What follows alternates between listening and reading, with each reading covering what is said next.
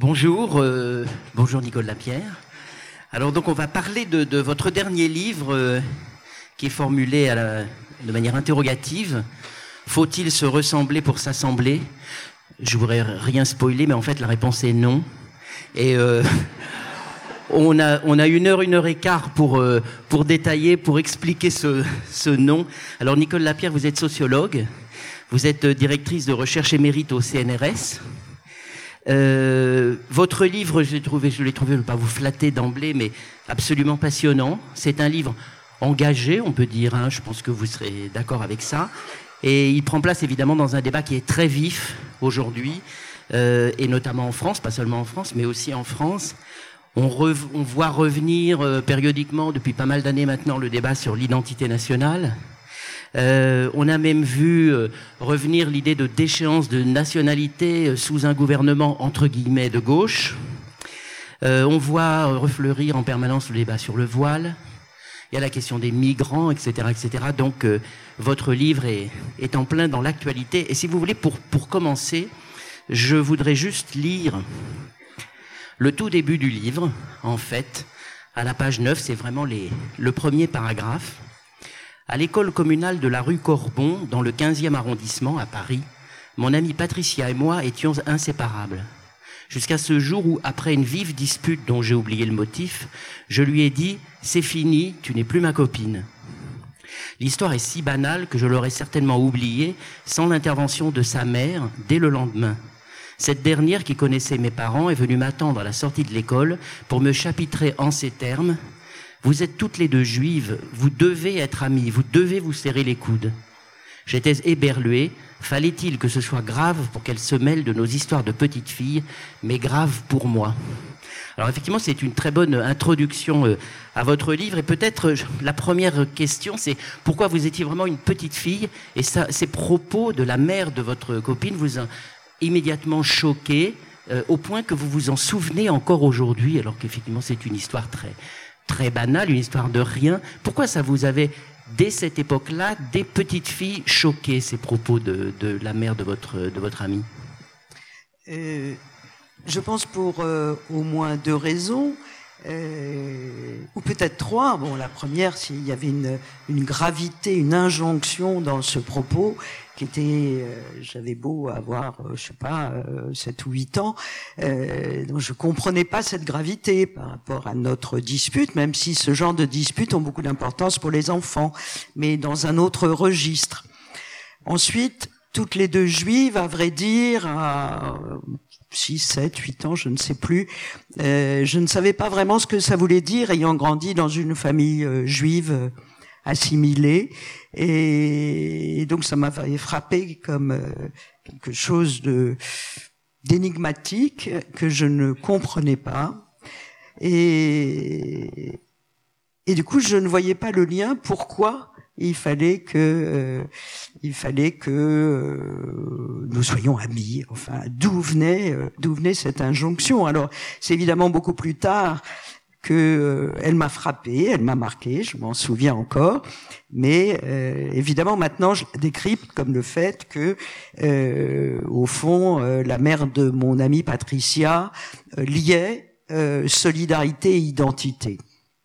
Et euh, pour résumer, euh, euh, un des objectifs de ce livre, c'est de montrer que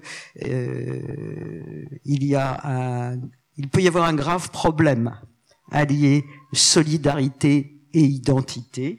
Ça veut dire que la solidarité est restreinte, qu'il faut donc euh, s'assembler, en effet, pour se ressembler. Vous l'avez dit, la réponse à la question est non, mais j'espère argumenter euh, pour euh, convaincre en, allant chercher un peu en amont d'une simple dénégation morale qui est légitime.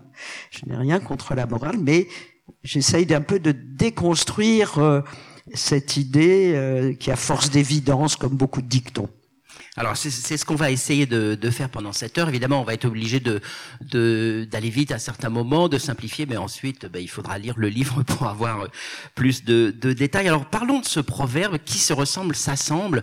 C'est vrai qu'a priori, euh, bon, c'est le, le, bon sens commun. Ça, paraît évident. On se dit que si par exemple on est fan de foot euh, ou si on est fan de comédie musicale américaine, ben très normalement, voilà, on se ressemble et, et on s'assemble. Et en fait, si on regarde plus profondément, il y a un problème en fait avec ce, ce, ce proverbe. Alors est-ce que déjà d'un mot vous pourriez euh, vous pourriez dire pourquoi? Pourquoi il faut se méfier de cette fausse évidence, de ce faux bon sens?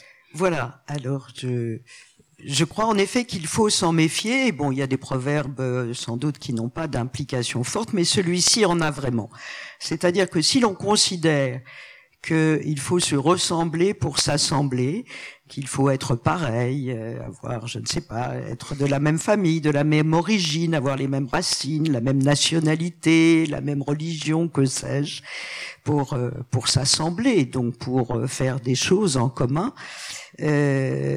c'est nécessairement excluant. Et cela justifie, euh, c'est là qu'est tout le problème, cela justifie beaucoup d'exclusions. Pour prendre un exemple, c'est un, peu un symbole, mais au fond, il n'est pas du tout anodin à mon sens que le Front National ait été euh, rebaptisé Rassemblement National. C'est pas simplement une décision de Marine Le Pen et un changement de style ou de génération. C'est aussi euh, quelque chose de très significatif. C'est l'idée au fond de rassembler qui? Dans le Rassemblement National, les Français dits de souche. Oui, c'est ça. Alors, on va vous questionner dans le livre et on va reprendre un peu le cheminement du, livre et, donc vous questionner et vous chercher à déconstruire justement toute une série d'évidences. Alors il y a d'abord, si on prend cette notion de ressemblance, elle commence euh, dans la famille. Elle est très importante dans la famille et c'est vrai que toutes les familles font ça. Les pères et les mères et les oncles et les tantes et les frères et les sœurs et les parents et les marraines. C'est euh, c'est le portrait craché de son père. Euh, il a les yeux de sa mère. il a le sourire de sa grand-mère etc., etc. C'est en partie vrai. D'ailleurs, il peut y avoir effectivement des ressemblances physiques euh, dans la famille. Mais pourquoi, plus profondément, est-ce qu'on cherche à voir ces ressemblances? Est-ce que c'est pour euh, se rassurer? Est-ce que c'est pour euh, s'approprier l'enfant? Pourquoi toutes les familles font ça? Pourquoi est-ce qu'on cherche systématiquement des ressemblances? C'est vrai que nous le faisons tous. Hein. La scène autour du berceau pour chercher les ressemblances est un, et, générale, je dirais. Euh, elle rassure. Euh, un des premiers éléments, et des études de psychologie sociale l'ont montré, est souvent de, quand même, de, de rassurer les pères. Eh oui. oui. Là, la filiation est moins assurée. Mais, euh, mais plus profondément, c'est en effet, c'est l'idée de l'enfant miroir, de se reconnaître dans l'enfant. Et plus profondément encore, c'est l'idée, au fond, que la parenté et la filiation sont des choses naturelles. Or, euh, la parenté n'est pas une chose naturelle c'est une institution sociale et selon les sociétés, dans le temps ou dans l'espace, il y a euh, beaucoup de formes de parenté. Et aujourd'hui, nous avons nous-mêmes des débats sur pour étendre les formes de parenté. Et euh, ben voilà, nous parlons de parenté. il, y a il y a un public extrêmement intéressé, en fait. Oui, oui. Et même directement concerné, on est tous concernés. Mais oui, absolument. Et donc cette recherche euh, de, ressemblance vaut au fond euh, une sorte de garantie naturelle. Et on s'aperçoit que euh, dans les familles, euh, dans les familles adoptives, même avant l'adoption, souvent, il y avait une histoire comme ça où euh, des familles espagnoles qui adoptaient des enfants en Chine, euh, je ne sais pas si elle est vraie, mais elle se raconte, euh, les les femmes du, du service d'adoption chinois cherchaient des points communs. Alors les points communs, ils n'étaient pas phénotypiques, sauf si les familles étaient elles-mêmes d'origine chinoise. Donc, euh, les parents adoptifs disaient on aime beaucoup la musique. Et il se disait tel enfant qui chantonne, ça serait bien, ou euh, des correspondances de de, euh, de date de naissance, des choses comme ça.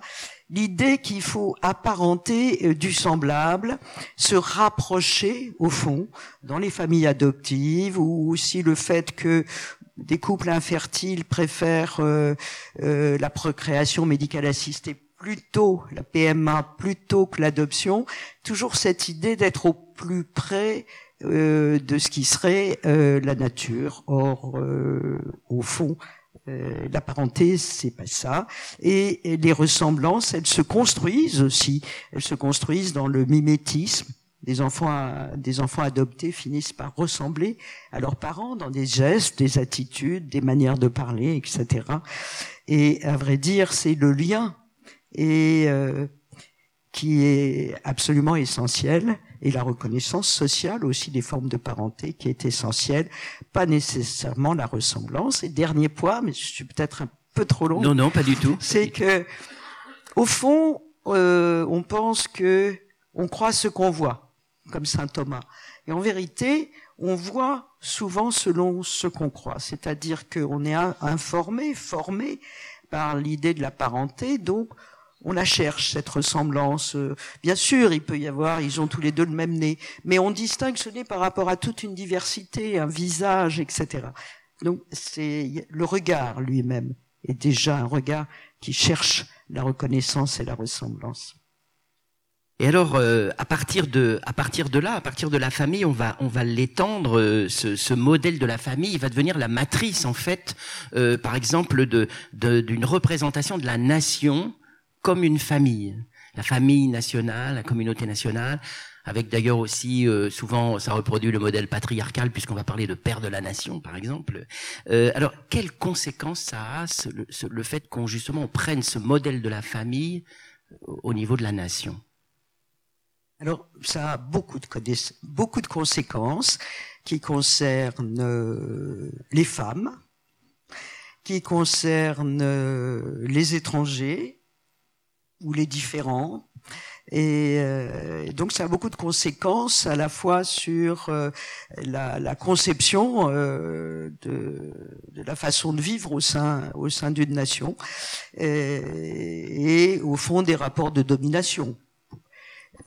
Si, si, on, si on prend le modèle de famille traditionnel au fond comme modèle, ce qui était le cas sous l'Ancien Régime, le, chef de famille avait euh, autorité euh, sur la famille qu'il protégeait, dans une famille tout à fait patriarcale, et le, souverain avait autorité euh, sur ces sujets et était en effet le, père de la nation, comme il y a eu dans d'autres régimes des petits pères de la nation d'ailleurs. Voilà. Mais euh, on aurait pu penser que ça allait changer avec euh, la Révolution française, avec la démocratie, etc. Et il y a eu un petit moment au début de la Révolution française où on s'est dit, mais la famille aussi doit être une république. Et donc l'égalité, le droit au divorce, l'égalité des femmes, etc. Mais ça, c'était euh, peut-être aller trop loin pour l'époque. et ça s'est très vite refermé et euh, refermé sur une séparation de la famille et de l'État, euh, du privé et du public, qui au fond, euh, d'une autre manière, s'est faite en particulier au détriment des femmes, et en laissant aussi le contrôle de la famille à l'État, d'où les politiques, les politiques natalistes, qui souvent, je vais un peu vite, mais pour donner des repères, par exemple, euh, il y a eu des, des, politiques euh, de la famille et des politiques natalistes en France au 19 euh, au 20e siècle et notamment après la Grande Guerre. Mais euh, donc il fallait des familles nombreuses, il fallait des familles nombreuses françaises si possible. Il fallait aussi venir, faire venir éventuellement, puisqu'il y avait une perte considérable en hommes, euh, des étrangers, mais si possible aussi des étrangers qui nous ressemblent, plutôt européens, et si possible le plus assimilable, c'est-à-dire le plus ressemblant à nous-mêmes. Donc il y a, eu comme ça ce que j'appelle un peu des, des noces, euh, des noces du familialisme et de, non pas de la République, mais d'un certain républicanisme, une conception qu'on peut discuter de la République.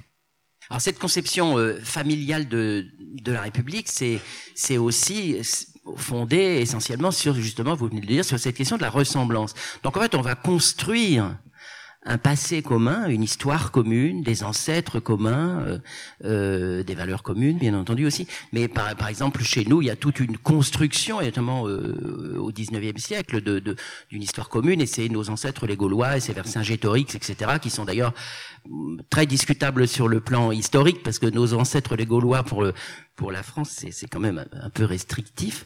Euh, donc là, euh, comment comment euh, comment ça se comment est-ce que ça comment est-ce que ça fonctionne justement au niveau de la nation et comment ça se resserre à certains moments? On le voit bien en ce moment sur cette idée de la ressemblance et sur cette histoire d'identité nationale. Alors bon, toutes les sociétés se créent des mythes d'origine hein, qui sont euh, voilà, mais euh, ils sont beaucoup plus euh, normalement souvent plus rigides dans des toutes petites sociétés, mais ils peuvent le devenir euh, dans nos euh, grandes sociétés en réalité profondément euh, mélangées, fruits de nombreuses vagues migratoires au, fil de l'histoire. Et alors quand est-ce que ça se crispe? Et c'est le cas, je crois, en effet, en effet aujourd'hui, enfin depuis quelque temps déjà. Euh, sans doute quand, euh, à la fois, je dirais rapidement pour euh, deux raisons, un, un, terrain favorable qui est l'inquiétude, l'insécurité, la peur de l'avenir, l'absence de perspective. et donc ça, c'est une sorte de terrain mais aussi une, une instrumentalisation politique euh, de ses peurs, de ses inquiétudes, euh, des peurs de l'autre en particulier, mais aussi d'une peur plus confuse, et l'autre devient euh, classiquement un bouc émissaire d'une peur plus confuse de l'avenir, quand effectivement on ne sait pas très bien quel monde on va léguer à nos enfants.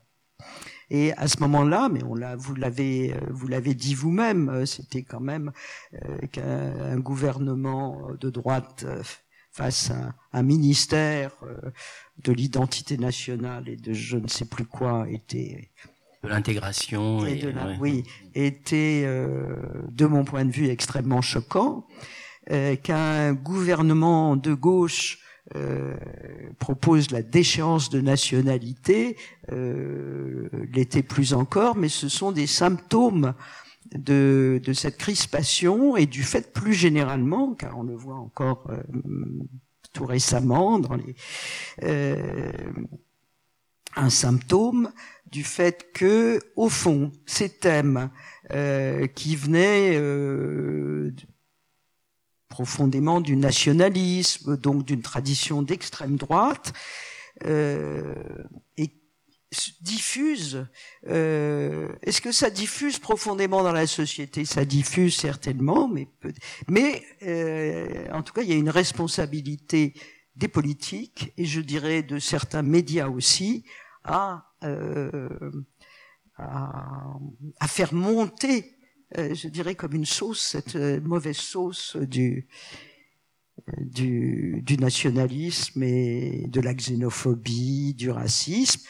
Bon, les peurs, euh, les peurs peuvent être réelles. Il est certain que les attentats ont fait croître ça, mais il y a une véritable responsabilité du point de vue euh, des intellectuels, des chercheurs, des universitaires, dont je suis, des journalistes, des, mais au premier chef des politiques pour ne pas, euh, pour ne pas instrumentaliser ça de cette façon.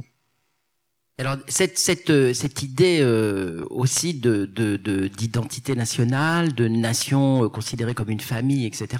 Elle a, elle a aussi une autre conséquence, c'est que très souvent, enfin presque même automatiquement, elle, elle crée des hiérarchies. C'est-à-dire qu'on commence à hiérarchiser entre nous et les autres, entre euh, cette nation-là et, telle autre. Puis, évidemment, il y a beaucoup de choses qui viennent du colonialisme aussi euh, aujourd'hui, mais cette, cette idée de hiérarchie, elle est, elle est très importante. Oui, ça, ça c'est assez fondamental, je dirais, parce que les différences, euh, il y en a. Euh, bien sûr, il y a des ressemblances, il y a des différences. Moi, je suis, euh, en tant que sociologue, anthropologue, profondément comparatiste. Et, comparer, c'est comparer à la fois des ressemblances et des différences. Mais euh, le problème n'est pas là. Le problème est évidemment euh, au moment où on décide de hiérarchiser les différences et on hiérarchise les différences selon euh, la religion, la couleur de peau, l'origine, etc. Comme vous le comme vous le savez tous. Et, euh, et ça a été en effet un des un des fondements de de, de, de la des conquêtes coloniales, enfin sous, sous couvert d'apporter une émancipation des lumières, il s'agissait au fond de venir éclairer ces, euh, ces malheureux qui est euh, si différent et si arriéré par rapport à, nous. Mais on ne cesse de hiérarchiser ces différences, et non seulement on ne cesse de les hiérarchiser, mais on en vient parfois, ça c'est un thème qui, qui, me tient à cœur, sur lequel j'avais consacré aussi un autre livre, on, on en vient à, euh, à monter euh, des minorités les unes contre les autres. Cette fameuse concurrence des victimes que je trouve absolument épouvantable. Et euh, donc tout ça est voilà, tout ça d'un point de vue euh, d'un point de vue d'une société ouverte, tolérante, est absolument peut devenir absolument redoutable. On le sait, on l'a vu dans l'histoire. Alors il y a une autre, euh, une autre notion qui est très importante dans votre livre et sur laquelle il faut absolument venir, euh, qui est euh, justement aussi conséquence de, de, de, cette conception d'une société fondée sur la ressemblance, c'est la question de la distinction entre visibilité et invisibilité. Alors on, on, peut peut-être commencer parce qu'il y a, il y a, il y a il y a, plusieurs plusieurs histoires autour de ça. Il y a d'abord l'idée à certains moments c'est de rendre visible pour exclure en fait. C'est-à-dire que voir voir exterminer malheureusement, on, l'a vu dans, dans, dans l'histoire. On peut peut-être on peut peut-être commencer par ça, c'est-à-dire trouver des, des signes pour pouvoir repérer, pour pouvoir rendre visible des minorités qu'on veut en fait rejeter. Oui, les sociétés euh, excluantes, euh, il y a différentes formes évidemment d'exclusion, je ne sais pas, le ghetto autrefois, euh, des ghettos avec ou sans mur, comme on en connaît sous des formes différentes aussi aujourd'hui et dans divers pays, comme vous le disiez, euh, jusqu'au point ultime euh, qui serait la, la solution finale nazie, l'obsession de ces sociétés d'exclusion, c'est de ré repérer les différences. Donc c'est la visibilité des différences. Alors si s'il y a des phénotypes très caractéristiques, c'est simple. Voilà, celui-là, euh, c'est le délit de faciès. Celui-là, on le repère à sa couleur de peau, à son habillement éventuellement. Et quand ces différences ne sont pas suffisamment visibles, alors il faut euh, euh, marquer les individus d'un stigmate. Le meilleur exemple étant l'étoile jaune, mais il y en a, il y en a, il y en a eu d'autres. Euh, donc il y a une véritable obsession de la visibilité de la différence pour exclure. Et inversement, si j'anticipe votre bien question, sûr, bien, sûr, c'est de rendre invisible pour assimiler. Voilà, il y a une véritable obsession de l'invisibilité dans une perspective où on veut assimiler, pas intégrer, pas accueillir, assimiler, c'est-à-dire rendre l'autre semblable à soi-même. Et c'est très frappant, cette obsession du visible ou de l'invisible. Et pour les personnes concernées, les minorités concernées, c'est une véritable tyrannie du regard, c'est peut être une véritable persécution du regard. Alors sur la, sur la sur cette question-là, sur la question du voile par exemple, j'aimerais bien que que vous me donniez la manière dont vous envisagez cette question, parce que c'est vrai que euh, dans la République, l'idée c'est que euh, les signes distinctifs religieux sont dans l'espace privé euh, et c'est l'indifférenciation au niveau public. Mais bon, on voit bien que là, on dépasse et qu'on instrumentalise cette idée républicaine.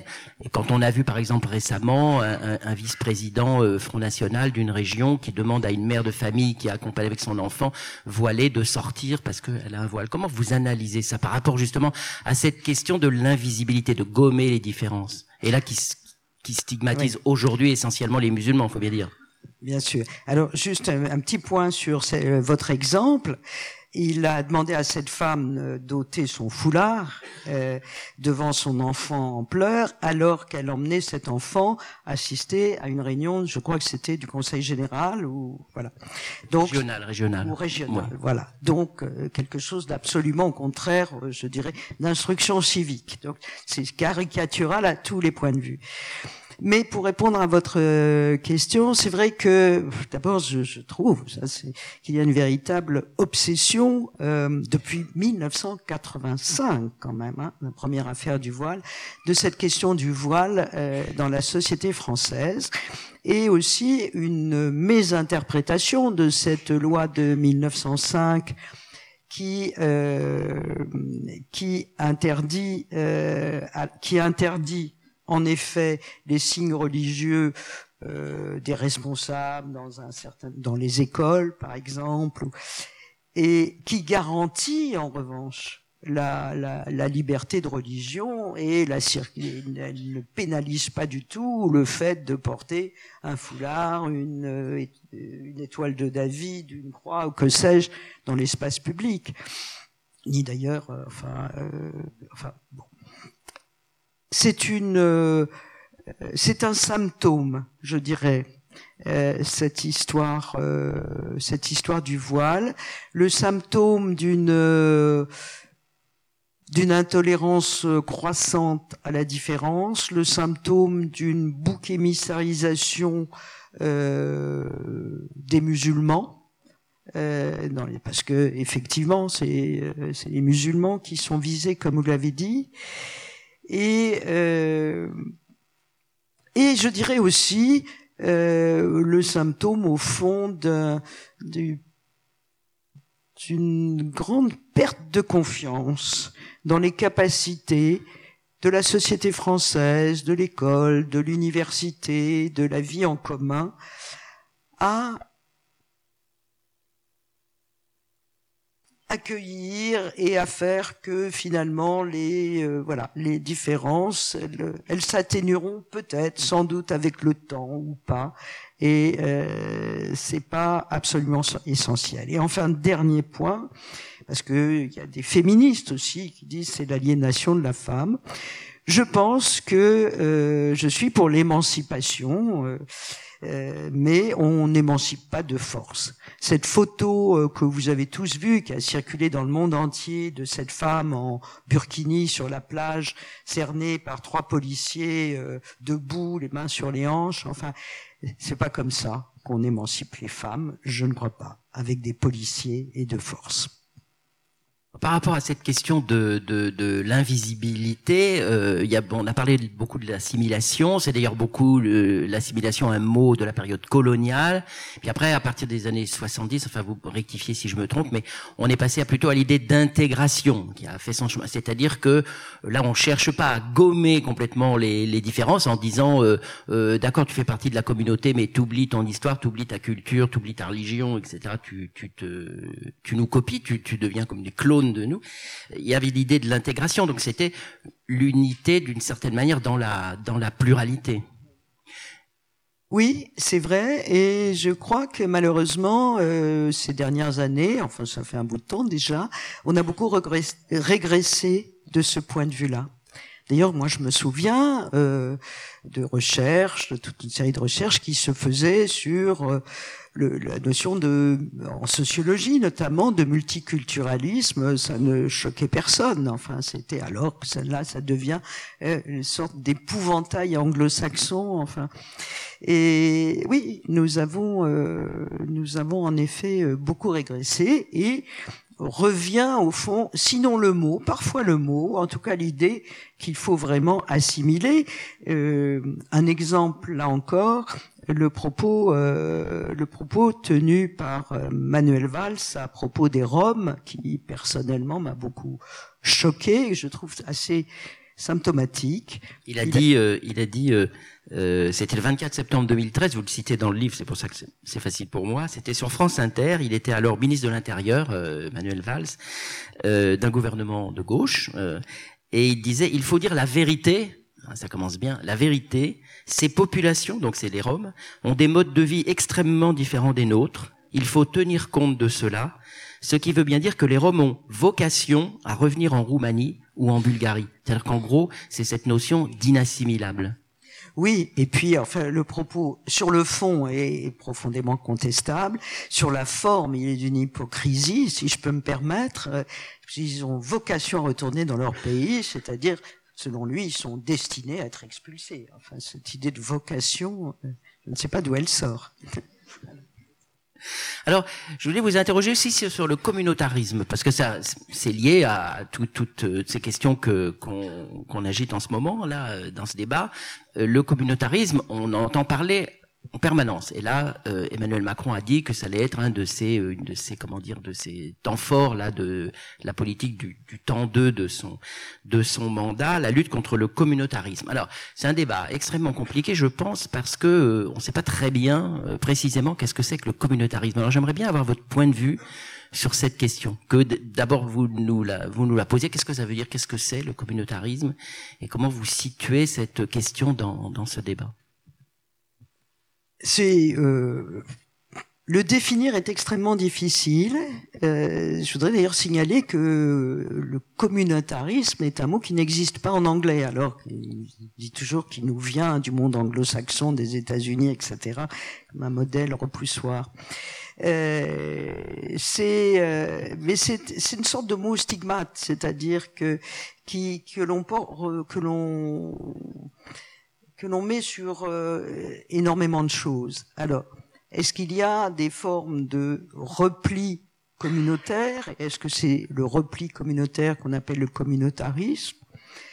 Oui, mais on sent bien qu'on désigne certains replis que l'on peut éventuellement caricaturer pour bien les, les stigmatiser et, pas d'autres. Est-ce que euh, euh ce que euh, décrivent euh, le, Monique Pinson et je sais plus le prénom. Monique Pinson Charlot et Michel, et Michel voilà. dans, dans, les ghettos du Gotha. Voilà, dans ces, ces ghettos du Gotha, le terme est bien choisi. Est-ce que c'est du communautaire des gens qui sont complètement dans l'autre soi, qui se marient entre eux, qui euh, c'est pas celui-là qui fait problème en tout cas. Ou pour prendre euh, même enfin euh, une, une minorité tout à fait différente dans le, 19e ou 20e à Paris, il y a euh, il y a un quartier où vivent de plus en plus de juifs orthodoxes avec voilà leurs costumes, les femmes très couvertes avec des perruques etc. Quand bon euh, c'est euh, leur conviction, leur foi. Est-ce que ce sont ceux-là qui font problème? Je ne crois pas non plus, pour prendre une minorité. Donc, euh, il faut être clair. Communautarisme désigne désigne quoi? Les musulmans, les les membres de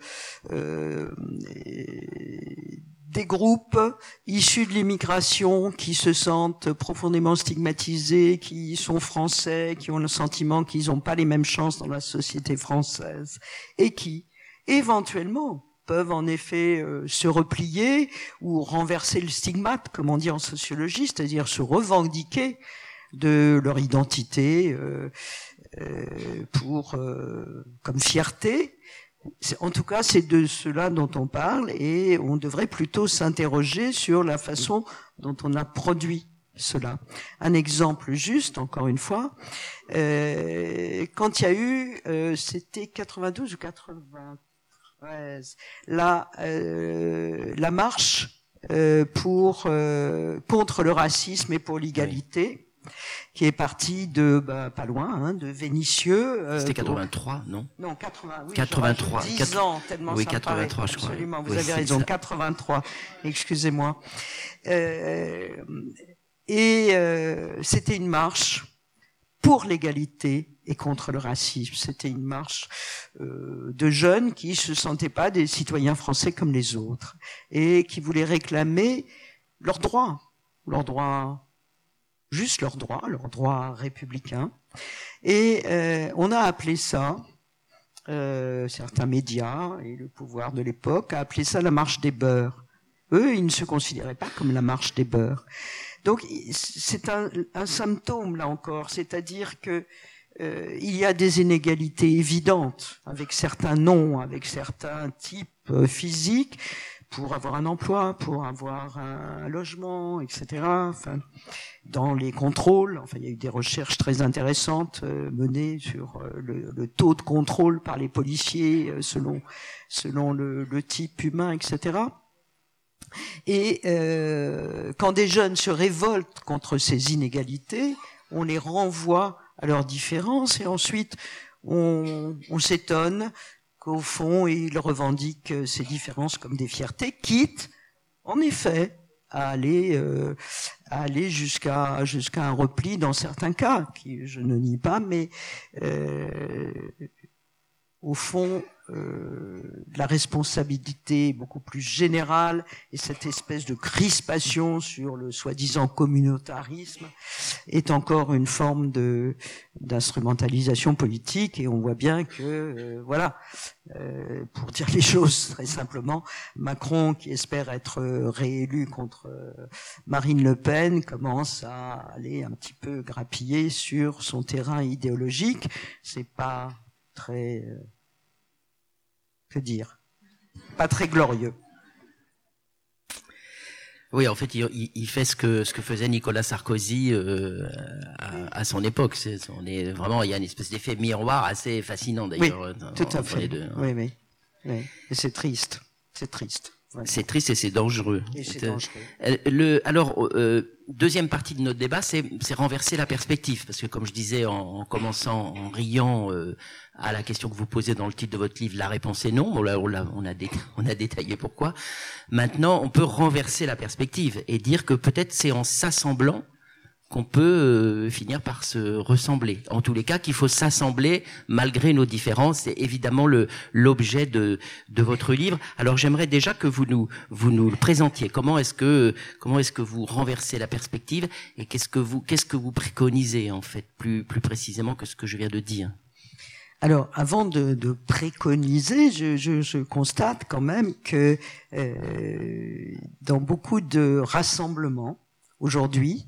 Euh, les rassemblements euh, qu'on a vus dans les ronds, sur les ronds-points, les rassemblements des gilets jaunes, les rassemblements sur les places, en Espagne, ailleurs, en, Turquie, dans beaucoup de pays, de plus en plus, ou euh, Occupy Wall Street, enfin bon. Dans ces rassemblements, finalement, euh, il y a une sorte de mouvement de comment dire de ça va plus trop c'est trop euh, trop d'injustice trop de mépris trop quelque chose fait démarrer quelque chose trop cher euh, trop cher le ticket l'essence que sais-je et c'est au fond la goutte d'eau par rapport à un trop un peu général qui réunit euh, des gens très différents dans ce mouvement une sorte de mouvement de voilà de de sortie dans l'espace public, de, je dirais pas d'insurrection, mais de mouvement, de soulèvement dans l'espace public. Et là, euh, se découvre souvent, euh, les gens se parlent déjà dans une société très très euh, où beaucoup de gens sont isolés, ils se parlent, ils se découvrent au fond des espoirs communs. Euh, des envies communes, des expériences communes. Alors sur quoi ça débouche Parfois sur rien, parfois c'est capté, confisqué, parfois ça s'égare. Mais il y a, on sent bien qu'il y a dans ces dans ces rencontres, dans ces soulèvements, quelque chose, un commun qui s'ébauche, qui se crée, et, euh, et ça c'est passionnant. Euh, et c'est tout le contraire au fond de euh, on se rassemble parce que euh, on défend notre patrimoine, notre histoire, notre identité, notre filiation, comme disait dans les manifs, euh, les manifs pour tous contre le mariage homosexuel, contre maintenant la PMA, etc. Euh, il y avait ce mot d'ordre touche pas à ma filiation euh, sur le modèle touche pas à mon pote. Donc voilà, est-ce que je préconise des choses? Non, je suis pas là pour préconiser, mais je pense que euh, il y a euh, beaucoup de. C'est pas c'est pas hasard. Beaucoup de recherches, beaucoup de réflexions actuellement convergent, vont un peu dans, dans, dans le sens vers lequel moi j'ai aussi envie envie d'aller, envie d'inciter aussi mes lecteurs à aller. C'est euh, le fait que, euh, alors appelons ça, euh, appelons ça relation comme Édouard Glissant, qui est un auteur que j'aime beaucoup. Appelons ça coopération. Il y a beaucoup d'ouvrages aujourd'hui qui montre que, euh, y compris avec des fondements, certes pour certains très des très scientifiques, que scientifiques, éthologiques, etc., euh, qui montre que la coopération, euh, l'entraide, euh, le soin, le care, plein de choses sont euh, sont des choses profondément ancrées aussi dans le monde humain et social, y compris dans le monde humain en relation avec le monde en général. Et euh, au fond, toute une, une réflexion, mais aussi des recherches euh, qui s'affirment contre l'idée que l'homme est un loup pour l'homme, que euh, que euh, nous sommes sous, euh, voilà, dans le, pour, pour, dire les choses autrement, dans les eaux glacées du calcul égoïste, comme disait Marx. Et, et je crois que c'est pas un hasard s'il y a à la fois toutes ces réflexions, toutes ces recherches, toutes ces comment dire, ces visées, ces perspectives qui s'ébauchent parce que euh, parce que je crois que enfin la, pensée elle n'est pas dans une sorte de de comment dire euh, dans, comme ça euh, dans une citadelle. Elle, elle naît aussi dans la société. On pense avec la société dans laquelle on vit. Et cette société ne, ne nous satisfait pas ne nous plaît pas parce que l'avenir des enfants est, assez sinistre et c'est important l'avenir des enfants parce que les injustices sont de plus en plus criantes euh, et parce que voilà. Donc euh, je crois je préconise pas mais je crois que c'est vers là qu'il faut aller. Oui, c'est ça. Et, et, vous, dites, en fait, il y a, y a, des exemples, on voit des choses concrètes qui se font, c'est vrai. On avait reçu ici, euh, il y a quelques années, euh, Dardot et Laval pour leur livre sur les, les communs. Euh, donc c'était extrêmement intéressant, c'était cette question-là. C'est vrai qu'à plein d'endroits, euh, il y a des gens qui, qui prennent en main euh, des, des, des, des, projets, des fois des des, même des micro-projets, mais qui, et qui essayent de gérer autrement, en organisant les choses autrement, collectivement, sans les hiérarchies habituelles. Tout à fait. Euh, à la fois des choses qui sont pensées, en effet, par, comme vous le dites, par Dardot et Laval, avant eux par euh, euh, par Castoriadis, enfin voilà. Mais ce sont aussi, vous avez raison de le dire, des choses vraiment mises en pratique de façon euh, très différente euh, dans des coopératives, dans des formes d'entraide, dans des ZAD, dans des enfin dans un incroyable maillage associatif auquel il faut rendre hommage dans ce pays. Et euh, et donc au fond c'est euh, le problème, je dirais, vient plutôt euh, vient plutôt du, des politiques, du pouvoir politique, des partis aussi politiques d'une certaine manière, parce qu'au fond, euh, euh, il y a quelque chose peut-être aussi à repenser là, de, de ce point de vue-là, c'est-à-dire que euh, un parti politique, classiquement, euh, est euh, assis sur un programme, des revendications, euh, une histoire, un passé, donc euh, voilà, sur un socle. Euh, or, et du coup, quand quelque chose jaillit de la société qui n'est pas qui n'est qui n'est pas conforme, les partis ont du mal quelles que soient leurs idées, certaines ont du mal, à, comme le regard, à accommoder, à, ou, ou c'est, ils veulent récupérer, ils veulent rentrer. Ça... Tenez bien votre micro comme ça, parce que je crois qu'on vous entend moins. Pardon. Vous aviez éloigné ah, votre micro. Et euh, alors que s'il fonctionnait plus sur une idée, non pas seulement de, de, de programme, mais de projet, de vision de la société, à partir de, de, ce qui se passe dans cette société, je pense qu'il serait plus, plus, euh, comment dire, plus raccord avec leurs éventuels euh, électeurs, dont beaucoup sont devenus des abstentionnistes. Oui, c'est ça. Ça, c'est quand même une, question euh, extrêmement forte aujourd'hui. C'est pourquoi est-ce que euh, les politiques, les partis, y compris les, partis de gauche les plus innovants, etc., n'arrivent pas à articuler cette question avec le fonctionnement habituel de notre démocratie, du débat politique, des partis politiques, etc. Parce que ça fait un moment que ça dure en fait.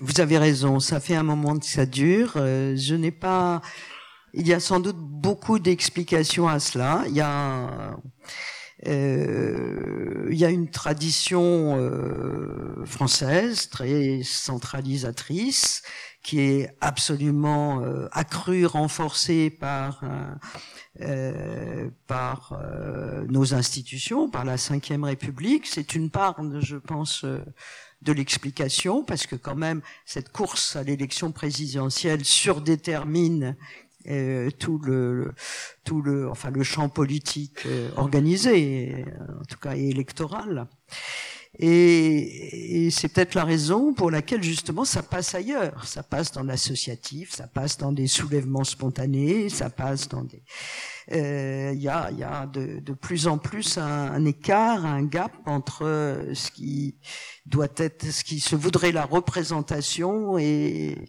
et même cette question de la représentation doit être questionnée. Est-ce qu'on est, on doit être simplement représenté ou est-ce qu'on doit être sous des formes différentes à inventer, euh, en, de façon beaucoup plus permanente, acteur euh, de la vie politique du pays et pas simplement représenté en votant euh, tous les quatre ans, tous les cinq ans. donc c'est vrai qu'il y aurait beaucoup de choses à, à repenser. On sent bien qu'on est à un moment où tout ça est un peu vacillant, mais et voilà est-ce que est-ce que est-ce que est-ce que vous voyez de manière euh, comment dire euh, est-ce que ça vous donne de l'espoir en ce moment on a vu bon on a, vous avez parlé des gilets jaunes. C'est vrai que sur les ronds-points et tout il y a eu des rencontres il y a eu il y a eu plein de témoignages. Je, je pense j'espère d'ailleurs que les chercheurs bientôt euh, j'imagine que les chercheurs commencent à travailler sur ces questions et qu'on pourra bientôt voir le résultat parce qu'évidemment les chercheurs il leur c'est normal il leur faut plus de temps ils ont des, des mais je sais pas ne serait-ce que par exemple le papier que Florence Aubenas avait fait dans le monde où elle avait rencontré des gens et tout. On voyait bien la richesse en fait. Bon, malheureusement, ça a été quand même par par la plupart des médias et par les politiques écrasés. On les a ridiculisés. On a dit en gros que c'était des imbéciles. Euh, on a parlé de Jojo, le gilet jaune, et que c'était le président Macron, etc., etc.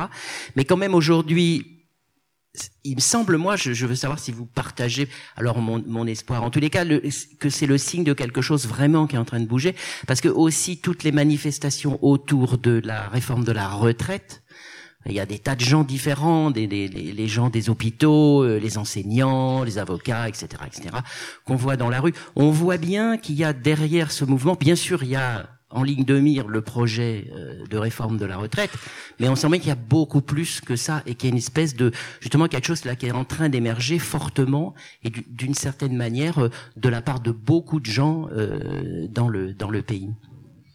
Oui, je suis d'accord avec vous.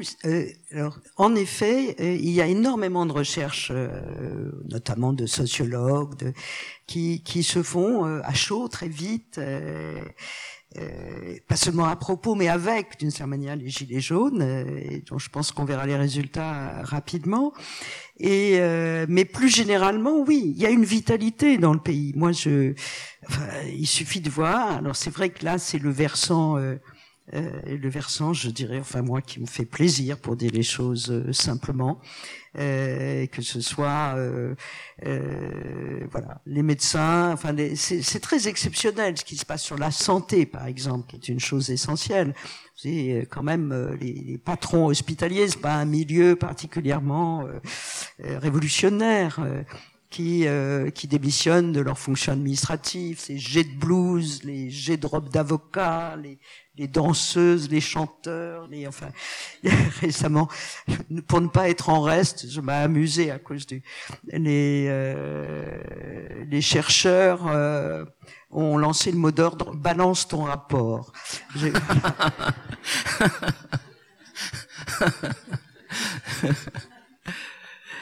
Bon, j'aimerais, si vous permettez, on va passer la parole à la salle parce que j'aimerais que vous puissiez euh, les uns et les autres participer au débat, poser des questions ou, ou faire euh, des remarques parce que bon, il nous reste encore un petit peu de temps, euh, donc c'est bon.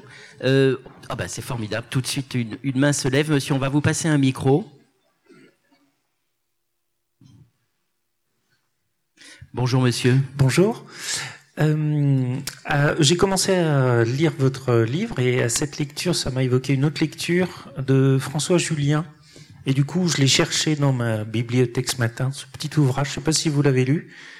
Alors, c'est de... Il n'y a pas d'identité culturelle. Et euh, bon, il y a, peu importe le livre, mais il y avait deux concepts qui permettent de continuer la discussion. C'est euh, qui développent, c'est le commun et l'écart. Alors le commun, c'est qu'est-ce qui, qu'est-ce qui nous est commun, qui fait qu'on s'assemble? Et ça me fait penser à la retraite, mais ça, on en discutera plus tard. Et euh, l'écart, c'est très intéressant parce qu'à un moment donné parlait des différences, et lui, il est contre ce concept de différence, et dit ce qui est beaucoup plus intéressant, qui permet de se rassembler aussi plus facilement, c'est l'écart, c'est-à-dire la distance qu'on a tous sur une même valeur, par exemple. Alors j'aimerais savoir ce que vous en pensez de ces deux concepts euh, qui m'ont qui m'ont interloqué. Merci. Alors je, n'ai pas lu euh, l'ouvrage de François Julien que vous évoquez, mais mais je connais ses travaux et euh, il travaille. Euh, sa façon de travailler, c'est euh, d'interroger euh, à partir, par exemple, de la culture chinoise, du confucianisme, de la pensée chinoise, notre propre société. Et il travaille en effet sur l'écart, c'est-à-dire comment euh, il y a une part, ce que d'autres ont appelé une part d'intraductibilité entre les deux, mais du coup, au regard de la pensée chinoise, on voit un peu différemment euh, notre pensée. Et inversement, mais il le fait plutôt dans, dans ce sens-là. Et, euh, et c'est vrai que euh, l'écart est une chose importante, c'est-à-dire, vous avez raison, c'est-à-dire que entre la ressemblance et la différence, il y a, euh, eh bien, il y a la relation. Il y a par exemple, moi j'avais à un moment beaucoup travaillé sur la notion d'empathie, qui est un peu devenue maintenant une tarte à la crème, mais quand même, c'est au fond euh, L'empathie au sens premier, c'est de se mettre à un moment à la place de l'autre. Euh, c'est pas la sympathie euh, au sens affectif, même s'il peut y avoir aussi de l'affectif, se mettre à un moment à la place de l'autre et s'en trouver modifié. Et, et ça, c'est en effet, ça joue sur sur l'écart qui est pas réduit, sinon on redevient semblable, mais qui est une sorte de va-et-vient qui nous modifie tous. Et de ce point de vue-là, je trouve ça en effet euh, intéressant. Pardon? Et sur le commun? Et sur le commun, alors ça c'est une notion qui de plus en plus, alors on peut mettre beaucoup de choses dans, dans le commun. Il y a la définition du, euh, alors si on si on part simplement de votre question par rapport à Julien, au fin le le commun, il est plutôt une sorte de mise en circulation permanente. C'est une acception du commun, parce que si on parle de, du livre de euh, Dardo et Laval, Dardo et Laval, le commun, c'est plutôt de l'ordre des biens communs, inaliénables, que nous devons revendiquer et qui ne doivent pas être captés par la marchandise. C'est autre, c'est un autre commun. Il y a beaucoup de communs. On devrait les explorer d'ailleurs, tous. monsieur? Monsieur aussi. Alors attendez, on va vous donner un. Monsieur, puis après, après, on ne vous oublie pas, vous aurez le micro aussi. Bonjour, monsieur. Oui, bonjour. Euh, alors une question euh, simple. Est-ce que vous avez analysé euh, le, le, rôle des réseaux sociaux là, par rapport à votre problématique Je pense qu'on les met assez souvent en accusation sur ce thème. Question d'actualité. Les réseaux sociaux. Ben, par rapport à votre problématique euh, de, de, du livre. Euh, non. La réponse est non, non, je l'ai pas. Vous avez raison. Ça pourrait être une, un, un, vaste champ d'analyse, en effet, mais euh, non, j'avoue que je n'ai pas, pas travaillé cet aspect-là.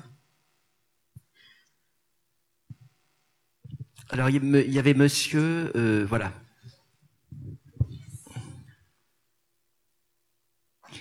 C'est vrai que ça va devenir de toute façon urgent quand même cette euh, quand on voit encore ce qui s'est passé hier et avant-hier autour de l'affaire Griveaux, euh, la mise en cause des réseaux sociaux, tout ça. Et c'est vrai que ça, ça, mérite euh, ça mérite réflexion. Oui, oui, c'est vrai, absolument. Mais il y a, il y, a, il y a des gens qui travaillent de façon très intéressante là-dessus. Sur ces questions, bien sûr, bien sûr, bien sûr. Monsieur, je vous en prie, bonjour. Oui, bonjour. Euh, madame, vous êtes passée il n'y a pas très longtemps, il me semble, sur France Culture, c'est ça, il y a quelques, il y a quelques temps. Euh, à un moment donné, je vous ai entendu dire que euh, la manif pour tous était euh, xénophobe et homophobe. Euh, Est-ce que vous avez des preuves? Est-ce qu'il y a des faits qui sont euh, Ou je vais poser ma question différemment, si vous voulez. Est-ce que quand vous balancez quelque, quelque chose comme ça sur une radio de relativement grande écoute, quand même, même si plus grand monde écoute France Culture aujourd'hui, euh, est-ce que c'est un propos d'universitaire ou est-ce que c'est un simple propos de comptoir?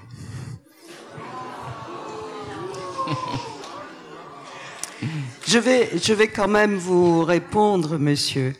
Alors, et pour être tout à fait exact, je, je ne sais plus comment j'ai formulé la chose. Si j'ai dit que la manif pour tous était raciste et xénophobe, j'ai eu tort. Dans le livre, je dis qu'il y a eu dans la manif pour tous, effectivement, des expressions racistes, antisémites et xénophobes qui ont été largement documentées. Voilà.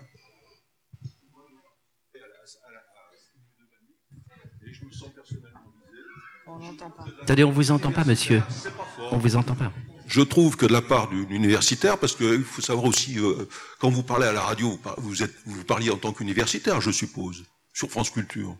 Donc c'est quand même pas très correct de tenir ce genre de propos-là, parce que vous avez dit, euh, l'Allemagne pour tous est xénophobe et homophobe. Moi je me suis senti visé, madame, excusez-moi.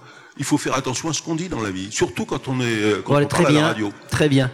Euh, je crois que je crois qu'on je crois qu'on vous a je crois qu'on vous a répondu. Il faudrait d'ailleurs réécouter ces propos. Ça m'étonnerait que Nicole Lapierre ait dit les choses de manière aussi, simple. Et là, elle vient de le dire de manière euh, beaucoup plus euh, nuancée et je pense incontestable parce qu'effectivement tout à fait documenté. Alors, qui veut la parole? Il y a beaucoup de mains qui se lèvent. qui a le micro déjà? Voilà, je vous en prie, madame. Attendez, attendez, attendez. Alors, madame, je vous en prie. Oui, moi je voulais vous remercier pour euh, tout ce que vous avez dit. Et en même temps, je crois que nous devons nous interroger sur notre propre capacité à nous assembler avec d'autres que ceux qui nous ressemblent. Alors peut-être même le propos du monsieur là euh, et, les, remous qu'il provoque le montrent. Moi, je suis frappée d'être dans une assemblée qui me ressemble. Nous ne représentons pas ici la diversité, euh, ni en âge, ni en origine sociale, culturelle, euh, de, de notre pays. Et souvent, quand je vais dans des lieux, je vois la même chose. Et je vois aussi notre propre difficulté dans les milieux associatifs, dans les milieux professionnels, à agir en assumant nos diversités. Je trouve que nous avons euh, fréquemment tendance à devoir nous ressembler pour agir. On le voit dans la vie associative, on le voit dans la vie politique, dans la capacité à proposer des alternatives autrement qu'en se morcelant. Et donc voilà, je trouve que cette tendance à toujours vouloir se ressembler pour s'assembler est quand même euh, quelque chose de récurrent, au-delà de, de ce qu'on dénonce dans notre propre société. Merci Madame. Nicolas Pierre. Je ne sais pas si euh, il faut mettre en cause une euh, tendance ou s'il faut euh, s'interroger sur d'autres choses, les lieux, par exemple l'accès à la culture. Si ici l'auditoire est dites-vous, est sans doute relativement homogène, encore qu'il j'ai senti des fortes dissensions tout à l'heure. euh, c'est sans doute parce qu'en dépit d'efforts comme euh, celui-ci et d'autres, euh, la culture et notamment le livre n'est pas tout à fait, n'a pas encore le vaste euh, accès démocratique qu'on pourrait lui souhaiter pour mille raisons. Euh, c'est plutôt dans ce sens-là que je verrai les choses que pour une tendance de cette assemblée à se rassembler parce qu'elle se ressemble. Oui, monsieur, on, on va vous donner un micro. Bonjour, monsieur. Bonjour. C'est pour prolonger euh, ce que vient de dire madame. C'est un témoignage euh, nous vivons, ma femme et moi, à la campagne. Euh, nous sommes environnés de chasseurs et de gens qui votent Front National. Et nous avons été invités, un de nos meilleurs amis est un chasseur de sangliers, et nous avons été invités à partager avec eux le foie de sanglier. Donc on se retrouve pour manger le foie de sanglier, boire un canon. Et la difficulté, nous sommes, ma femme et moi, ce qu'on peut appeler des intellectuels. La difficulté que nous avons dans ces rencontres, c'est justement de discuter ensemble et d'aborder des sujets communs. Les, les, problèmes politiques, très rapidement, ça va, ça va déraper. On va aborder la question du Front National. Qu'est-ce qu'on fait? On se lève, on part. Euh, on va entendre parler de Bougnoul. Qu'est-ce qu'on fait? On se lève, on part. Donc on rompt l'unité. donc, on peut, c'est très difficile dans ces cas-là de s'assembler. Et malgré tout, nous faisons l'effort d'y aller. Mais ça ne progresse pas, ça n'avance pas. On entend toujours les mêmes discours. Donc euh, là, c'est des exemples très concrets du vivre ensemble. Que faisons-nous? Merci, monsieur.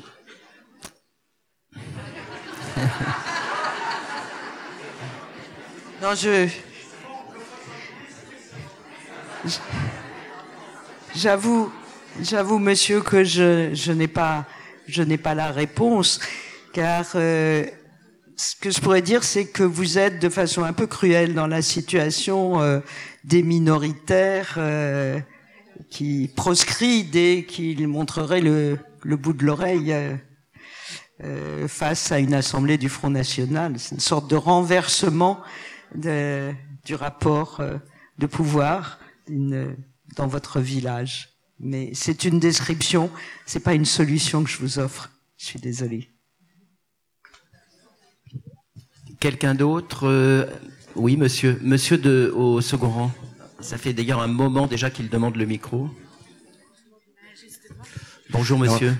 bonjour. J'avais une question qui prolonge un peu ce qu'a dit la, la, dame là à l'instant.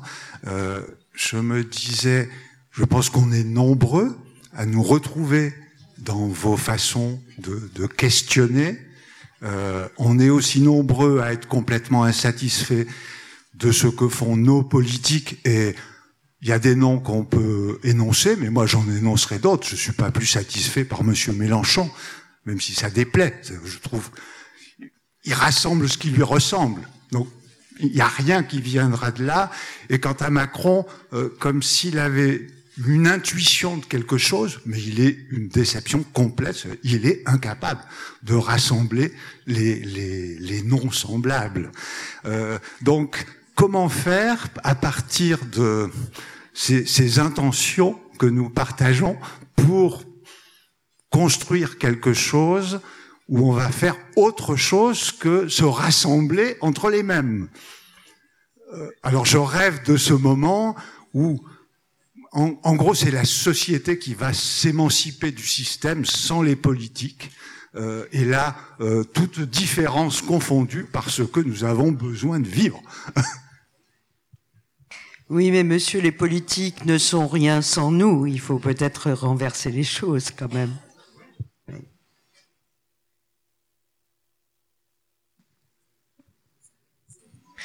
Il, y a, il faut avoir une, c'est toute une, faut avoir une conception du, c'est toute la, la, conception du pouvoir qui est derrière. Est-ce que le pouvoir il est partagé? Est-ce qu'il est capté? Est-ce qu'il est seulement représentatif? Enfin, ce, ce, je, ne traite pas de tout ça dans mon livre, je mais euh, mais bien sûr, ces questions sont absolument euh, absolument fondamentales. Et je crois que euh, c'est à nous, en fait. On, est dans, on revendique une un, pays euh, démocratique et on revendique même une grande histoire républicaine et démocratique de ce pays euh, par, rapport, à laquelle on n'est pas toujours à la hauteur, eh bien, euh, voilà, on peut pas simplement attendre d'en haut. Je crois qu'il faut chacun à son niveau, chacun où il est, chacun dans son travail, ses relations, son syndicat, son assos, son fasse bouger les choses. Et ça bouge à ce moment-là. On va peut-être prendre une dernière question parce qu'après il y, a, déjà des, gens qui attendent pour le, la, rencontre suivante. Euh, quelqu'un déjà a le micro ou? Non, pas encore. Non.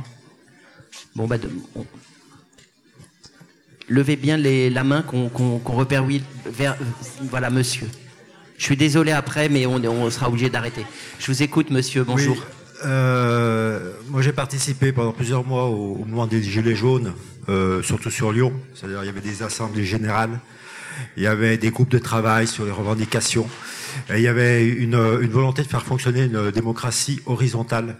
C'était une superbe expérience avec des gens euh, qui, justement, on parlait de la, la ghettoisation, les ghettos, ils explosaient. Parce qu'il y avait des gens, il y avait des gens, euh, on va dire, plutôt sensibilisés à l'extrême droite, plutôt sensibilisés à l'extrême gauche. Il y avait des gens, même des anciens macronistes qui étaient là. Et pendant, il y avait des assemblées générales, quelquefois c'était houleux, hein, je ne vous en cache pas. Il y avait des échanges qui étaient, mais c'était un vrai euh, euh, euh poumon démocratique. Et, euh, et bon, euh, aujourd'hui, bah, le des Gilets jaunes, il continue. Euh, il s'est beaucoup affaibli, euh, c'est sûr, mais je pense que ça n'a pas été quelque chose de perdu, parce que je pense que si aujourd'hui, contre la retraite, ça bouge et, qu'ils sont, que le gouvernement n'a pas avancé avec un rouleau compresseur, c'est parce qu'ils avaient eu un an de gilets jaunes derrière eux. Et je pense que c'est un, un, espoir pour la démocratie. Euh, parce que ça, ça c'était un, un, système qui est totalement différent des systèmes politiques. J'étais dans un parti politique. On voit un parti politique, il reproduit toujours le même schéma. Ceux qui arrivent en haut, c'est ceux qui sont qui collent au, schéma du parti politique. Et le militant de base, il a très peu d'influence. Et euh, donc, euh, c'était, je trouve, une, une, très belle, une très belle expérience euh, démocratique. Et je pense que le seul moyen pour que le citoyen euh, euh, reprennent la main sur la démocratie et fassent euh, exploser les ghettos et, et travaillent ensemble sur des sujets, etc., c'est qu'on arrive à une, véritable crise, crise politique qui fasse effondrer le système. C'est ce que les Gilets jaunes ont essayé de faire à un moment donné. Ils pensaient qu'ils allaient y arriver, mais personne ne les a suivis suffisamment pour que ça arrive. Ouais. Merci, monsieur. Bon, là, c'était pas vraiment une question, c'était un... Vous voulez réagir Non, non, mais merci pour votre témoignage. Et donc, en fait, on est passé, euh, on est passé de, du sujet du livre qui était euh, l'idée de, de qu'il n'est pas nécessaire de, de se ressembler pour s'assembler, mais en fait, c'était pour faire nation et par rapport à, à, à tous ceux qu'on qu'on a exclus euh, jusqu'à présent, et notamment les, des minorités. Et puis là, euh, finalement, la question qui venait, c'était comment on fait pour s'assembler politiquement, pour faire bouger les choses. Donc euh, c'était la suite naturelle, mais c'est un autre euh, débat. Voilà, en tous les cas, je vous remercie beaucoup de, de votre attention. Nicole Lapierre. Merci.